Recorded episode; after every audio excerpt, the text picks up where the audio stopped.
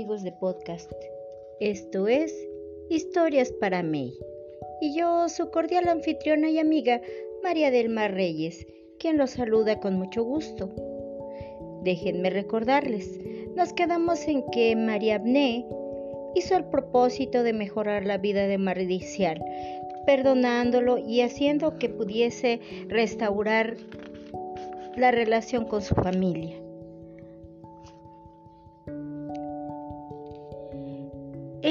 De la partida de Mariamne, todo el pueblo de Maksha se reunió fuera de la casa de Fidela para despedir a la chica.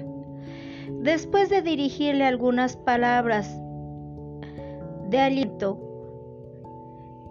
Fidela se acercó a Mariamne para abrazarla, a lo cual Mariamne respondió de buena gana agradeciendo la hospitalidad de todos y dirigiéndose a Fidela otra vez para darle las gracias por sus consejos. Fidela le entregó un pergamino con algunas instrucciones y le dijo, yo creo en ti y en tu propósito, pero debo reconocer que te impones una titánica tarea. Este pueblo será tu segundo hogar a tu regreso, triunfante o no. Y en las afueras, Mariamne se dirigió primero a casa de sus padres para enterarse de las novedades. Una vez ahí, sus padres le comentaron sobre el acuerdo con la reina Ella. Y no pudiendo explicar la verdadera situación, los tres decidieron hacer pasar a la chica por muerta, ya que nadie sabía si podría curarse.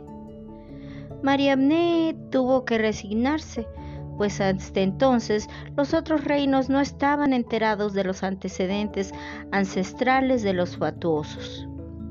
Déjenme el reino fatuo se esforzó en ocultar estas historias, pues siempre los prejuicios, como ustedes saben, ocasionan problemas. Como la distancia entre reinos fatuo y ego era menor, Mariamne decidió quedarse unos días a disfrutar de sus padres y leer cuidadosamente las instrucciones de Fidela. El pergamino decía, Disfruta de tu familia y visita a tu hija, pues los niños crecen muy rápido. Guarda esa imagen en tu corazón y prosigue. Al noreste, cruzando la frontera entre reinos injusto y práctico, se extiende una pequeña zona de tundra encontrarás un par de montañas de picos nevados. En lo más alto encontrarás un monasterio donde viven monjas y monjes de los distintos reinos.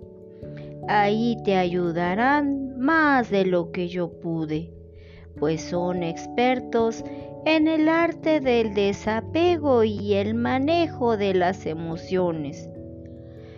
Te preguntarás por qué nosotros en Maksha no hemos ido para allá. Nosotros, los que aquí estamos, ya no teníamos a nadie y aquí hemos encontrado una familia con la cual vivimos felices. Tu corazón pertenece a tu hija y un hijo es el más grande regalo que Dios nos da. No les ocultes nada a las monjas o monjes si algo te preguntan. Plantéales lo que quieres hacer y estoy segura de que no tendrán inconveniente en ayudarte. Mucha suerte y entereza. Con cariño, Fidela. Habiendo leído y comprendido la instrucción, Mariamne se dispuso a visitar a la princesa May, justo el día en que cumpliría siete años.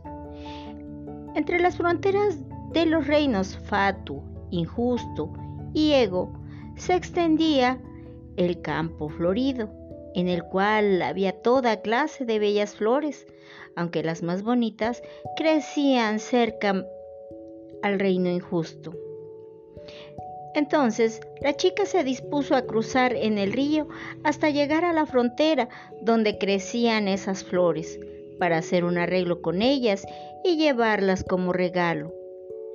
Mientras tanto, en el reino Ego, todos disponían lo necesario para el festejo, pero he aquí que Emei no estaba dispuesta a festejar, pues estaba de berrinche.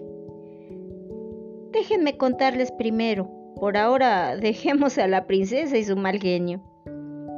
El río Alegre atraviesa justo por el centro a todos los reinos.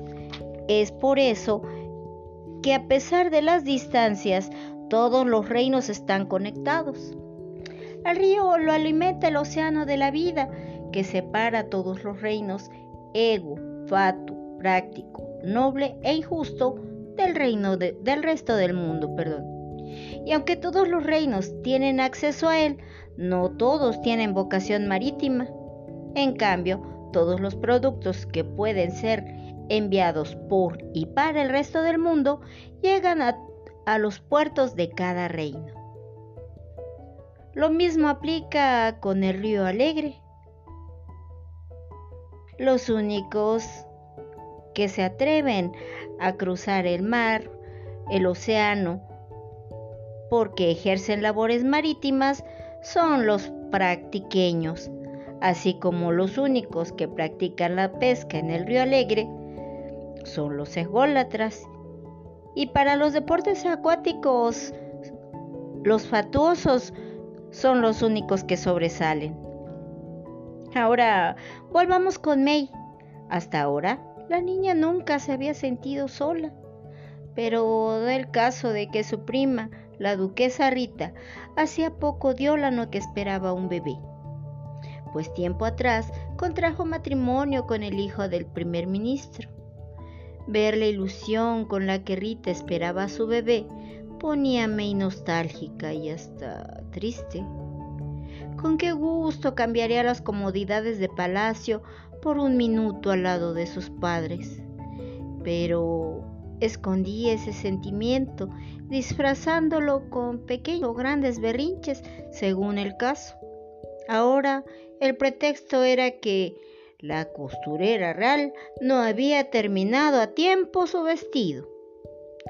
Y es que la niña le exigía cambiar el modelo o color día tras día.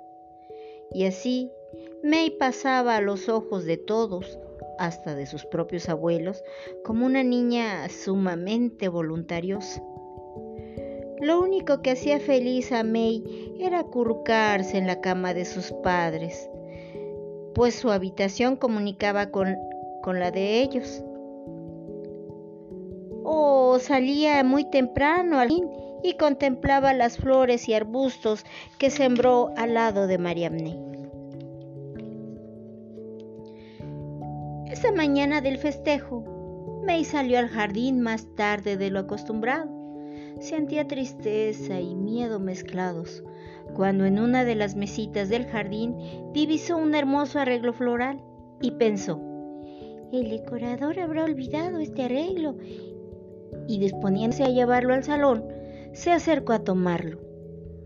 La fragancia de las flores era exquisita y le recordaba el perfume que María Abné solía utilizar.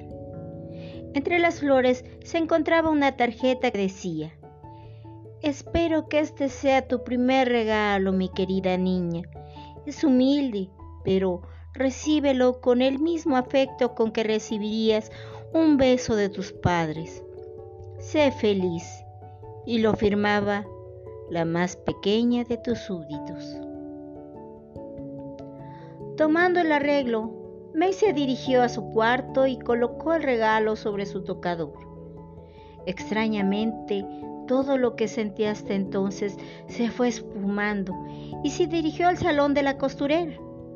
Saludando a Lady Ligia alegremente, le pidió enseñarle lo que estuviera terminado.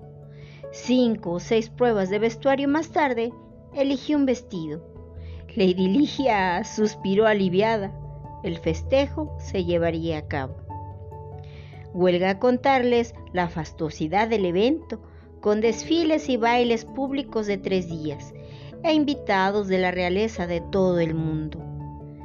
May recibió miles de regalos, pero después de un tiempo, en un guardapelo que llevaba siempre al cuello, colocó una flor seca de aquel arreglo, y cuando se sentía abrumada, abría la joya y recordaba el aroma de las flores.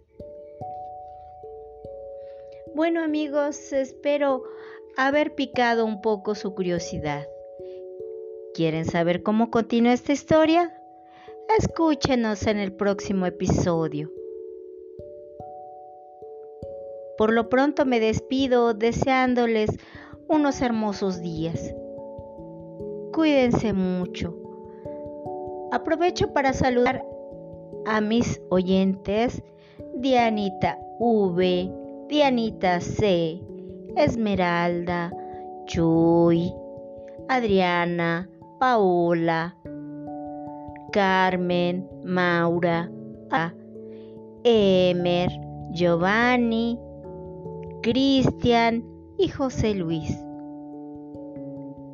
Y para todos ustedes de quienes no conozco el nombre, un abrazo de corazón.